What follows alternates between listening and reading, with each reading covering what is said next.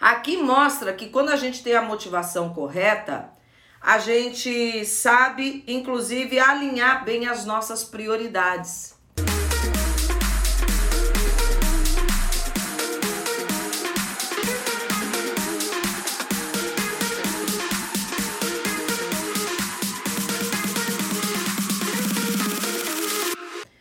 Bom, esse texto está lá em Lucas 10, 38 a 42. Jesus está viajando né, com seus discípulos e eles chegam lá num povoado aonde tem ali uma mulher chamada Marta e Maria, sua irmã. Quando Jesus entra na casa, Maria já vai e senta aos pés de Jesus e fica ouvindo o que ele está ensinando. Essa é a postura de Maria. Marta está lá ocupada, talvez ela já estava ocupada com um monte de coisa. Marta é aquela anfitriã maravilhosa que gosta de fazer um monte de bolo, doces. É, Marta é aquela que trabalha bastante, que gosta de servir bem as pessoas, aquela anfitriã que gosta de receber. Não fala isso a Bíblia, mas a gente vê que ela sempre é, nos encontros com Jesus, parece que ela sempre está tendo essa iniciativa, dá essa ideia, né? E aí ela tá lá no trabalho da casa, ocupada e não para o trabalho, enquanto Maria tá sentada lá aos pés de Jesus, só ouvindo o que Jesus tem a dizer. E chega um momento que ela fica tão incomodada com a postura de Maria, que olha só a pergunta que ela faz. Ela então chegou perto de Jesus e perguntou: O Senhor não se importa que essa minha irmã, tipo assim, preguiçosa, me deixou sozinha com todo esse trabalho? Mande que ela venha me ajudar. É a indagação aí de Marta diante de Jesus. Aí o Senhor respondeu: Marta, Marta, você está agitada. Tem uma outra tradução que diz assim: você está ansiosa e preocupada com muitas coisas, mas apenas uma é necessária, e Maria escolheu a melhor de todas, e esta ninguém vai tomar dela. Eu vou falar primeiro da postura de Marta, para depois a gente entrar na postura de Maria. Porque o texto mostra aqui que Jesus está, é, não está, algumas, eu já ouvi algumas pessoas pregarem sobre esse texto, e falando como se Jesus estivesse recriminando a postura de Marta. Jesus não está recriminando, ele não está dizendo assim, ô oh, Marta, você, hein, nem sentou aqui para me ouvir, só fica aí fazendo. Não, ele não recriminou. Na verdade, nem foi ele que começou essa conversa. Ele está lá falando, as pessoas que quiseram ouvir, ouviam. Jesus nunca chega fazendo estardalhaço, assim, ó, oh, chegou o Messias Todo mundo tem que sentar aqui e me ouvir, porque eu sou filho do Deus vivo, né? Eu gosto muito de falar do sermão do, do monte, que quando Jesus começa ali o sermão do monte, falando das bem-aventuranças, quando ele é, fa, passa por todo. Começa ali em Mateus 5, vai até Mateus 7, ele emenda um sermão no outro, né? Ele vai falando. Quando ele termina o sermão, diz que a multidão olha um para o outro e fala assim: quem é esse que fala como quem tem a autoridade? Jesus não é, chama para si essa autoridade assim, gente. Olha, eu queria começar aqui essa palestra dizendo quem eu sou. Eu sou nada mais, nada menos do que o Filho do Deus vivo. Eu desci do céu. Meu currículo é muito extenso. Não tem nada de errado nisso, tá? A gente se apresenta em palestra, mas você não vê Jesus chamando atenção para si no sentido de reivindicar alguma glória, alguma autoridade na terra. Ele sai fazendo. Ele sai fazendo e cumprindo o propósito dele. Inclusive a gente sabe que Jesus em muitos momentos não alguns momentos são relatados, eu creio que em todos os momentos, todos os dias, ele separa muito tempo para subir no monte e ficar sozinho com o Pai para ouvir do Pai. E por isso que quando ele fala, ele fala como quem tem autoridade. As pessoas reconhecem isso nele. E, e, inclusive alguns textos assim dizem que o povo reconhece que ele, que ele tem essa autoridade diferente dos escribas e fariseus. Essa é a percepção do povo diante do que Jesus fazia. Você não vê Jesus reivindicando essa autoridade, as pessoas reconhecem essa autoridade nele. E não é diferente aqui na casa de Marta e Maria. Jesus entra, eu acho que é natural ele começar a falar do que ele vive. Eu, eu acredito que Jesus não era formal, assim, gente, agora eu tenho uma palavra para dizer para vocês. Não. Ele senta, as pessoas talvez começam a indagar a ele e ele naturalmente vai falando de coisas que ele é. E com certeza o tempo todo sai coisa do céu para as pessoas e por isso as pessoas se maravilhavam ao ouvir Jesus, as pessoas gostavam de estar aos pés de Jesus. E Maria está ali ouvindo, está se maravilhando com o que ele está ouvindo. Eu creio que Jesus, aonde entrava, queria relacionamento, queria estar tá perto de gente, abençoando as pessoas. E Marta, talvez aqui sou eu, Adriana, mas dá a impressão para mim que Jesus entra ela tá trabalhando e ela continua no trabalho e agora talvez intensificou as tarefas porque ela quer servir a todo mundo, servir o mestre, ela quer fazer o melhor. Ela quer ficar bem na foto ali com Jesus e quer mostrar para ele que ela tá é, disposta a servi-lo bem. Tudo certo aí, Jesus não falou, oh, Marta, vem para cá, você não veio me ouvir, que desonra. Não, Jesus não recrimina. Quem começa essa conversa é Marta. Ele, ela chega, olha, diz o texto, ela chega perto de Jesus e pergunta: O Senhor não se importa que a minha irmã me deixe sozinha com todo esse trabalho? Vamos ver aqui já essa primeira coisa. Às vezes a gente sai fazendo as coisas. Eu quero que agora se aplique na sua vida. Talvez você tenha saído fazendo as coisas Aqui, para quem tem uma questão de espiritualidade, de crer na Bíblia, crer em Deus, ou quem não tem, todo mundo precisa alinhar o propósito com a motivação correta. Ela está fazendo e a impressão que dá ela, é que ela quer ser vista. O senhor não se importa. O senhor não está vendo o que está acontecendo aqui? A minha irmã fica sentada e só eu trabalhando? Manda ela, olha aqui, mande que ela venha me ajudar. É, às vezes a gente começa a fazer as coisas e eu já vi gente, inclusive, com motivação de voluntariado. Ah, eu quero trabalhar numa ação social, eu quero ajudar as pessoas. E no meio do caminho começa a reclamar: Poxa, mas ninguém ajuda a gente, ninguém faz nada. Peraí, quem propôs a fazer isso foi você. Ninguém te obriga, ninguém te obrigou. Tudo que você está fazendo hoje, por mais que você diga alguém me obrigou a fazer, não é verdade. Você tem a escolha. Você tem como escolher se você quer estar nesse lugar ou não. Se você come começou porque alguém te estimulou ou alguém até te obrigou, que lições você tira disso para hoje você realmente estar alinhada ou alinhado com o seu propósito. Você tem que pensar nisso. E aqui Marta está reivindicando de Jesus uma coisa como se Jesus tivesse pedido isso para ela. Ó, oh, me sirva aí, alguém faz alguma coisa, tô com fome, me dá um lanche, me dá algum. Não, Jesus entrou na casa de Marta e Maria. E Marta começou ou já estava fazendo e continuou fazendo um monte de coisa. Maria, quando viu que era Jesus, sentou aos pés dele e falou: Eu vou ouvir desse cara. Eu vou ouvir porque que honra receber, não sei qual vai ser a próxima oportunidade. Esse homem que tem impactado aí por onde passa as pessoas, eu vou perder? Não, não vou perder. Eu vou sentar e vou ouvir. Marta continua fazendo o que está fazendo e agora quer quer reivindicar de Jesus. O senhor não está vendo o que está acontecendo aqui? O senhor não está vendo o quanto eu estou trabalhando? É, o quanto eu estou buscando fazer alguma coisa útil?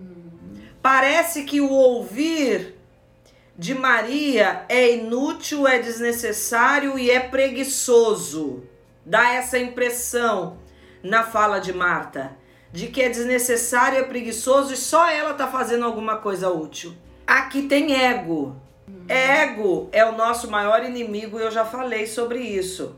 Tem um livro do High Holiday que ele fala: o ego é seu inimigo. Eu recomendo você ler esse livro. Gente, esse livro é maravilhoso. Você vai identificar o quanto nosso ego pode nos atrapalhar em cumprir propósito.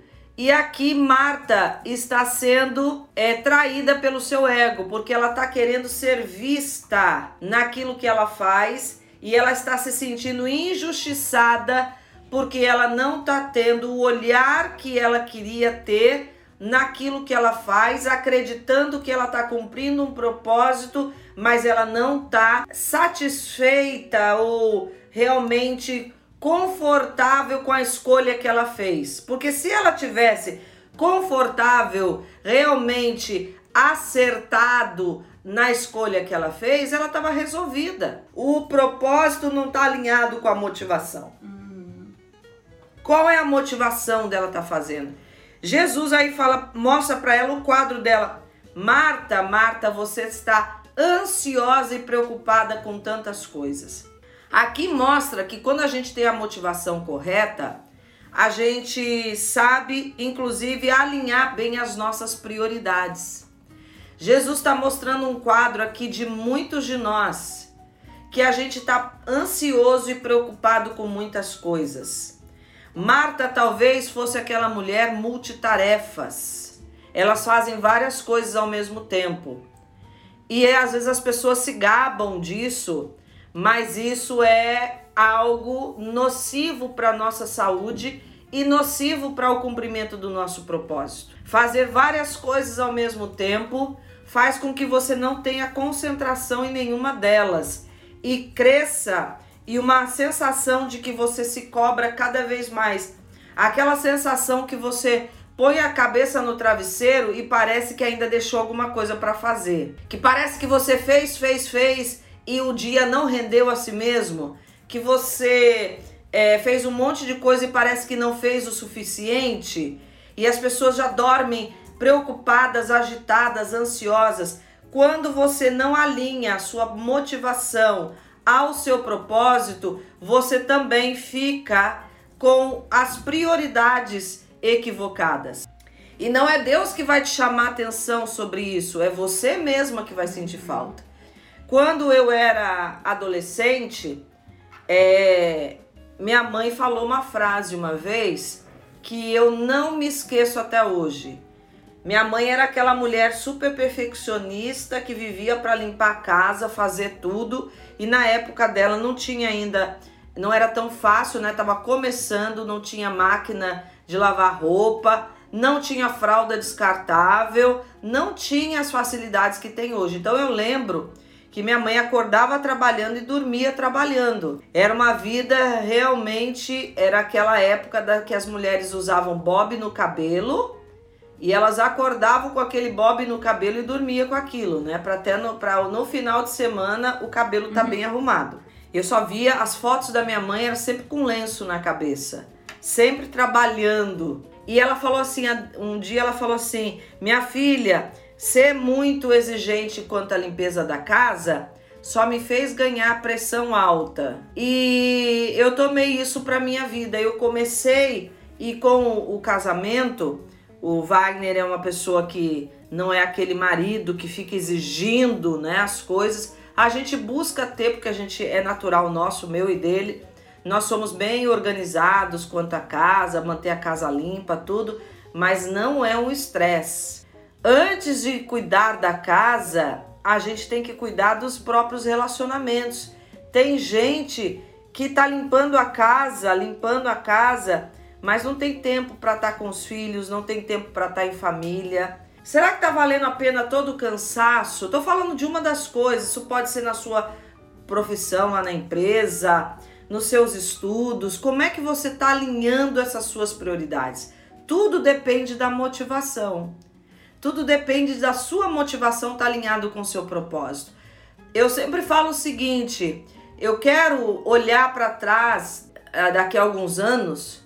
Eu sempre faço esse exercício, mas quando a gente coloca a nossa vida lá no futuro, né, olhando que cada vez mais a gente quer estar melhor, é, eu quero olhar para trás e eu quero ver qual é a história que eu construí. Eu tive tempo com, com a minha família, é, eu criei filhos saudáveis, eu realmente deixei coisas que valem a pena para as pessoas, ou eu vou ser conhecida como a pessoa que deixou a casa limpa e ponto. Como serviu bem todo mundo e ponto. Tá entendendo? Qual é o legado que você quer deixar? Se você pensar no legado que você quer deixar aqui na Terra para as pessoas, você tem que ver se você está construindo esse legado. Ah, eu quero deixar um legado de uma pessoa que buscou a Deus, que teve uma família estruturada. Qual é o teu tempo que você passa com Deus e qual é o teu tempo que você passa com a família? Quanto tempo você investe na vida dos seus filhos. Eu até falo investe, porque tem gente que fala: "Ah, eu gasto tempo. Ai, perdi tanto tempo com os meus filhos". Opa! Se você tem essa linguagem de gastou tempo ou perdeu tempo, no teu coração não estava naquilo, foi um peso para você. Eu não estou dizendo que cuidar dessas coisas às vezes não dá cansaço, dá. Eu quando tive filhos pequenos, eu, olha, é, muita coisa que eu queria fazer eu não fazia, inclusive trabalhar fora, porque eu tinha esse alvo de cuidar deles. E tinha hora que eu me sentia cansada, porque é um, é um investimento muito alto de atenção, de tempo, de tudo isso.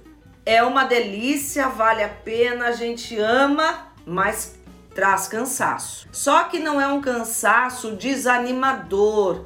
Ai, tô desanimada, não sei para que que é isso. Aqui a gente está vendo Marta nessa condição. Ela chateada porque ela está fazendo o que ela está fazendo, fazendo o que ninguém pediu para ela, mas ela se dispôs a fazer e agora ela está reclamando porque a irmã não está ajudando. Ela não está resolvida na motivação. E Jesus está mostrando isso para ela. Você está resolvido na sua motivação? Você já parou para pensar qual é a motivação com que você faz o que você está fazendo, seja o que for?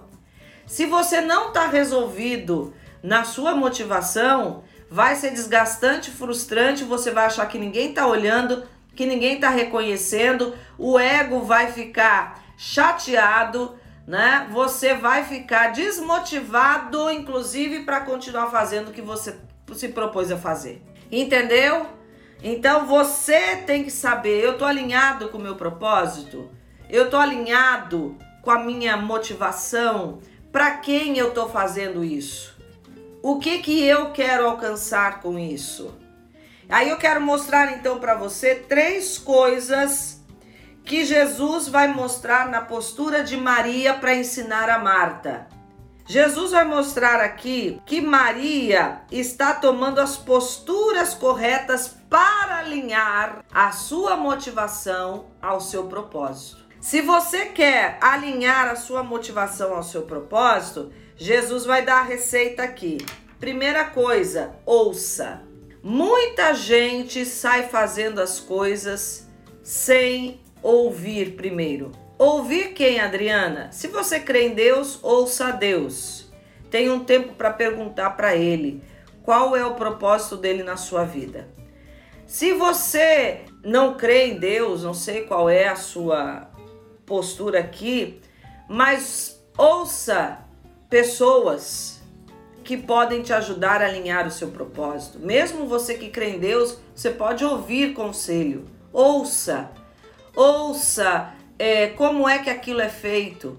Se você vai entrar no empreendimento, qual é o nível de investimento que você vai ter? Muita gente, eu já falei aqui, entra para ser empreendedor e acha que porque vai trabalhar por conta própria, vai poder ter uma vida mansa. Ah, eu vou dormir até mais tarde, eu vou fazer os meus horários, a hora que eu quiser eu faço, a hora que eu não quiser eu não faço. Ok, é verdade, você pode fazer a hora que você quiser. Mas um empreendedor que pensa assim não vai crescer no empreendimento. Porque você empreender tem que ter trabalho árduo de investimento, de você ser o primeiro a lutar pelo seu sonho, pelo seu propósito. Você pode depois ter uma equipe que te ajuda a gerenciar isso, mas até chegar nesse ponto, e mesmo nesse ponto não quer dizer que você não vai trabalhar mais. As pessoas que dão certo nos seus empreendimentos são pessoas que têm uma consciência de que é ela a primeira que tem que respirar esse sonho. Então, ouça, é, eu quero empreender é, numa. Eu quero colocar uma loja física. Será que eu estou indo no melhor ponto da cidade? Será que vale a pena fazer esse investimento? Trabalhar com esse nicho que eu escolhi é fácil? É, quanto que vai, quanto que eu vou ter que investir financeiramente? Quanto que eu vou ter que investir de trabalho? Eu já tenho que começar com uma equipe. Ouça! Quem não ouve, quem sai fazendo sem ouvir, não alinha a motivação ao propósito e se frustra. A maioria, infelizmente, das empresas que são abertas no Brasil é, não sobrevivem já nos primeiros anos, porque as pessoas acham que porque ela gosta, que todo mundo vai gostar, que é um negócio que vai render. Ó, eu tenho uma experiência. Eu conheci um casal uma certa vez que eles começaram, eles estavam passando por uma situação difícil e eles perceberam que eles tinham que arregaçar as mangas e começar a fazer alguma coisa. Bom, o que, que a gente sabe fazer que é uma coisa que a gente acredita que as pessoas gostam e elas vão comprar? Eles começaram a fazer pão de queijo. E não é que o pão de queijo deles era uma delícia. E as pessoas compravam mesmo. Eles levavam de casa em casa, ofereciam, começaram a trabalhar é, daquela forma e o negócio começou a crescer. E eles empolgaram e acharam assim: vamos abrir uma loja. Só que eles abriram uma loja num lugar que não tinha movimento, que aquilo, pão de queijo, por mais gostoso que seja, não é uma necessidade que a pessoa, eu tenho que ir lá e comprar aquele pão de queijo daquela do fulano que é uma delícia.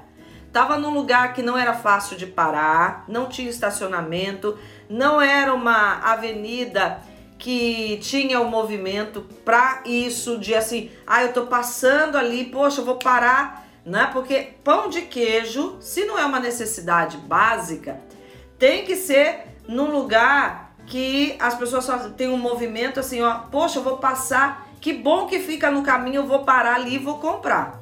Aí eles pararam de vender ah, ali, né, no tete a tete, indo até os, as pessoas, os clientes, quando cresceu, não tomaram é, conselho, abriram uma loja, investiram dinheiro, o que tinham acabou é, se perdendo e não deu certo o empreendimento. Eles até ampliaram o negócio, é, trouxeram doces de Minas Gerais, né? Doce de leite, aquele caseiro mesmo, gostoso.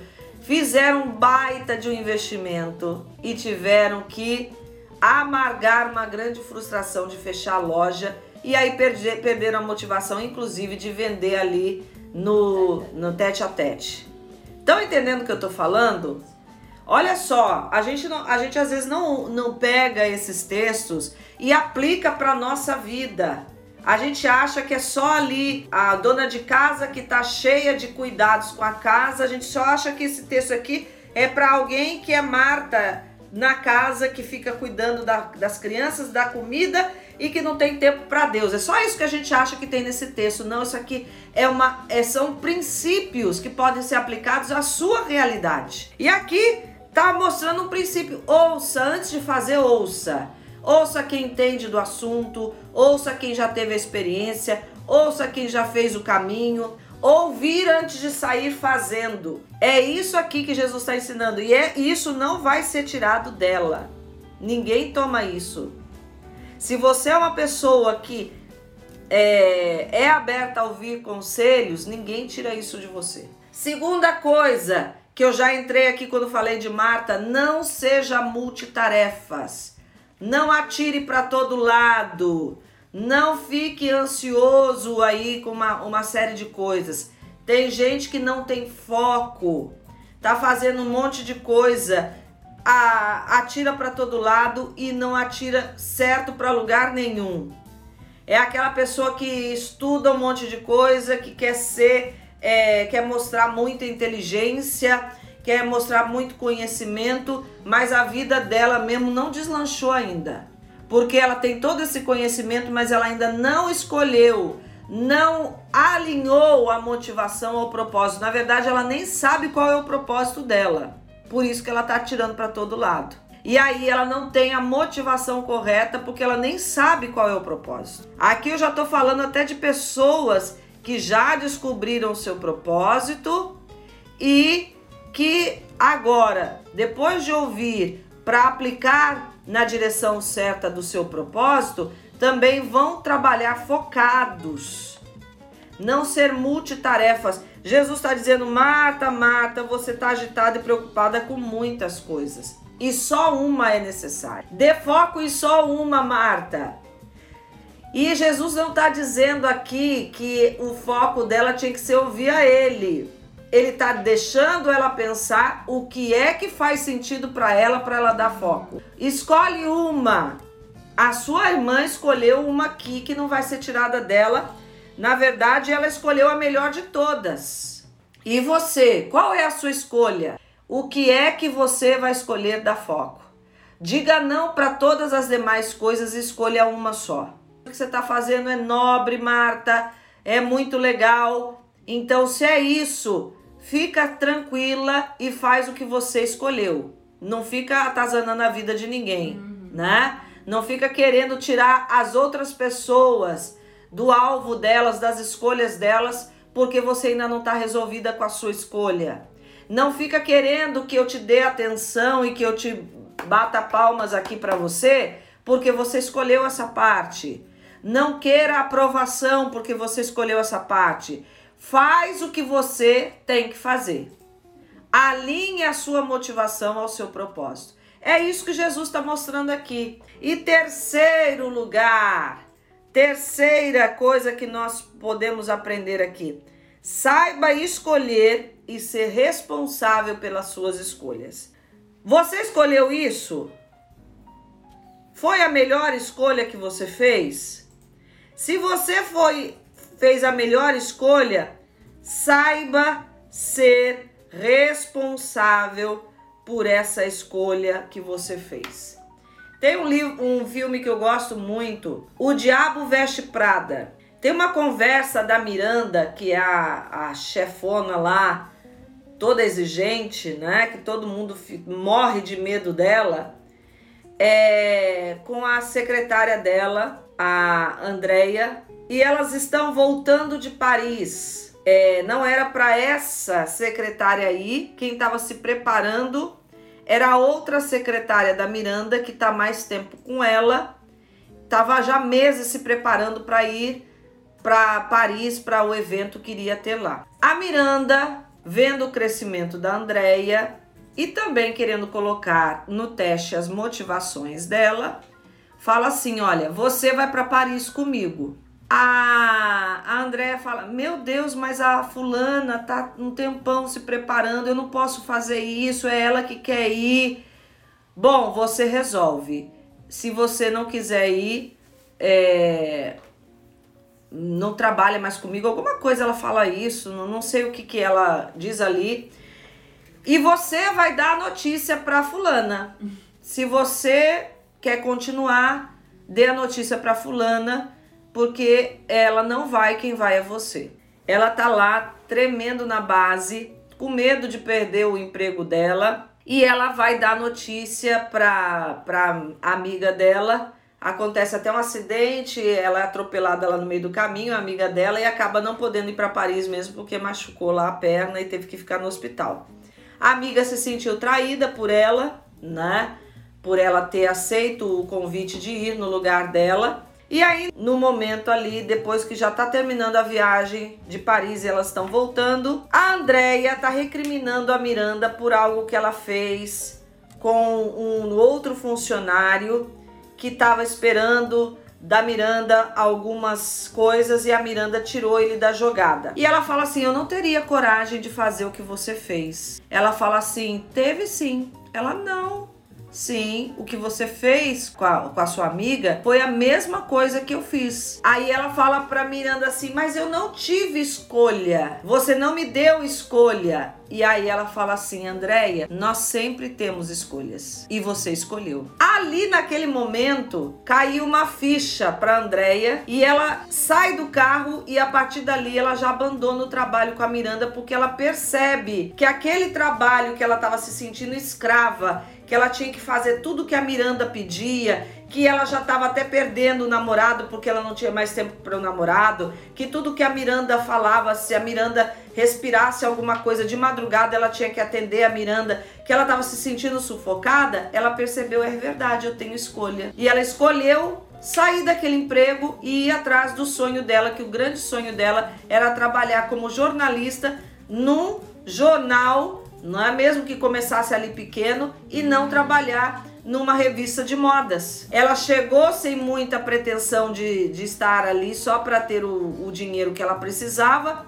mas acabou vestindo a camisa de tal maneira que ela se sentia coagida a fazer o que ela fazia no trabalho, sempre cansada, sempre reclamando, dizendo que ah, eu não tenho escolha, ela me exige isso. E a, e a Miranda mostra para ela: a gente sempre tem a escolha. E é o que Jesus está mostrando aqui. Marta, você fez a sua escolha. Assim como a sua irmã Maria fez a escolha dela. E Maria está resolvida. Maria não está lá, ai meu Deus, eu tenho que estar tá ajudando a minha irmã. Ai, meu pai do céu, será que eu fiz a escolha certa? Será que eu sou preguiçosa? Será que eu não devia estar tá ali? Não, Maria está resolvida. E Jesus mostra isso para Marta. Maria fez a escolha dela e isso não vai ser tirado dela. E você, Marta, essa é a sua escolha? Para quem você está fazendo isso? Você está resolvida? Você está fazendo para mim? Você estava esperando de mim alguma aprovação? Eu bater palma para você? O que, que você estava esperando com isso? Para quem você está fazendo?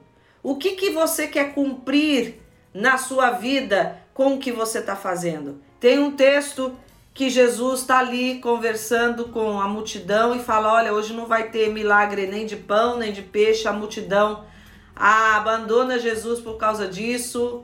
Jesus começa um discurso duro: Olha, quem quer andar comigo vai ter que beber do meu sangue e comer da minha carne. E eles falam: Ah, mas a gente veio aqui para comer o peixe, não para ficar aliançado com o Senhor e a multidão toda deixa. Jesus não sofre crise aqui de identidade porque a multidão vai embora de, por causa do discurso dele. Jesus vira para os doze e fala: E vocês também não vão embora? E Pedro fala: Para quem iremos nós se só tu tens as palavras de vida eterna? Jesus tá, Pedro tá mostrando ali, né? Quando Pedro dá, dá a bola dentro, ele acerta bem legal. Quando ele dá a bola fora, ele também acerta, ele erra feio, né? E aqui Pedro está mostrando, ele não fala para onde nós vamos, mas para onde a gente vai.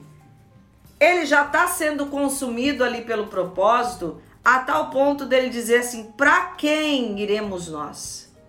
Se só tu tens as palavras de vida eterna. A gente já entendeu, Jesus, que o nosso propósito está alinhado com o teu. A gente não tem para outra, não tem outras opções para ir a não ser o propósito que a gente já entendeu. Para quem? É uma pergunta que a gente precisa fazer. É, se a gente quer fazer para Deus, se a gente vai servir as pessoas também, qual é o propósito de servir as pessoas? Por que é que você está fazendo o que é que você, o que você faz? Vou dar um exemplo pessoal de uma coisa que eu entendi, tá? Na minha trajetória servindo pessoas, servindo no ministério, servindo a, no, nos atendimentos psicológicos, atendo pessoas no gratuito. É, nessa trajetória, muitas pessoas já saíram e chegaram, saíram da minha vida, algumas é, deixando para trás tudo que receberam de mim, tá? Vou falar isso aqui numa boa, tranquilo. É, já me resolvi e, e, nessa resolução é que eu aprendi o que eu vou dizer aqui. Ah, para quem a gente faz alinhar a motivação é muito importante porque assim nesses momentos eu podia ter falado assim: puxa vida, para que servir as pessoas? Para que servir a Deus? Como eu vejo muita gente no ministério é, pastoral ou numa, no ministério na igreja, às vezes não é nem pastor, é um, um discípulo lá que está fazendo alguma coisa voluntariamente, se frustrando, não quer fazer mais e o pior, saindo da igreja. Porque é, achou que as pessoas não valorizaram o que ele fez. Eu entendi na minha trajetória que eu faço o que eu faço porque eu quis fazer. Então, quando eu falo, quando eu vou fazer, por exemplo, algum atendimento gratuito, eu falo para a pessoa assim: olha, eu vou te atender gratuitamente, eu tô vendo que você não pode e eu quero te abençoar, né? É, mas eu quero dizer para você que você não deve nada para mim. Eu tô fazendo porque eu quero fazer e eu tenho condições de fazer. É porque eu quero fazer e eu tenho condições de fazer. Sabe por quê? Porque eu já, eu já estabeleço para a pessoa e para mim mesma qual é a motivação que eu estou fazendo o que eu estou fazendo. Para amanhã minha alma não me dá desculpas assim, tá vendo? Não vou fazer mais, estou frustrada. As pessoas não merecem. As pessoas não valorizam o que a gente faz. Tem gente que cospe no prato que comeu. Eu não tenho essa linguagem. Eu fiz porque eu escolhi fazer, porque eu quero fazer porque eu sei para quem eu tô fazendo. Ah, as pessoas não valorizam o que eu fiz. Se eu tô atendendo alguém, como eu falei, tanto no ministério pastoral como na psicologia, e que é um trabalho gratuito, que eu não cobro nada, né? Eu cobro, eu, eu atendo no, no consultório, eu cobro as consultas, mas eu tenho uma cota que eu faço consultas é, gratuitas. Quando eu faço no gratuito, não é que eu descomprometo a outra pessoa, ela tem um compromisso. Olha, se você faltar, se eu perceber que você não está motivada no processo, que você não está levando com seriedade, eu vou te chamar e a gente vai encerrar numa boa, sem briga, sem discussão, sem ficar jogando a cara, você não valorizou. Não, tranquilo, olha, eu tô percebendo que você não tá motivada. Você realmente quer isso? Você precisa, até pelo bem da pessoa, porque se ela não se comprometer com o processo dela, ela não vai ter os resultados. Agora, para mim, por que, que eu faço? Porque eu posso fazer. Porque eu escolhi fazer. Porque eu não estou esperando realmente aplausos do que eu faço. Porque eu não estou esperando que a pessoa realmente valorize. E se eu em algum momento perceber que a pessoa não soube se portar, eu vou dizer para ela Agora, quem faz esperando ser visto, ser aplaudido, é, reconhecimento, vai ficar aqui igual Marta. Senhor, o senhor não está vendo que a minha irmã me deixou sozinha? Chama ela para trabalhar comigo também. Vai ficar querendo tirar da outra pessoa o que ela, que não é escolha dela. A escolha, a sua escolha não tem que ser a escolha dos outros. Porque as pessoas só vão entrar no nosso sonho e realmente comprar o nosso sonho se primeiro a gente tem clareza do valor desse sonho, do propósito que esse sonho tem, se as nossas motivações estão alinhadas a esse propósito.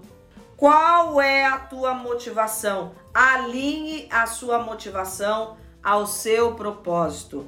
E aí aprenda a ouvir, ouvir conselhos, ouvir mentores, ouvir gente que sabe já o caminho. Não seja multitarefas, tenha foco no teu propósito, não saia atirando para todo lado, saiba dizer não para as outras boas ideias, tenha foco e saiba escolher e ser responsável pela sua escolha. Não fica culpando os outros nem se vitimizando dentro da escolha que você fez. A escolha é sua. Eu quero deixar aqui a frase do dia: saber para quem faço me faz descansar em cumprir o meu propósito. Tá certo? Um beijo e até amanhã, até o próximo episódio que nós vamos estar falando de mais um tema. Tá bom? Beijo!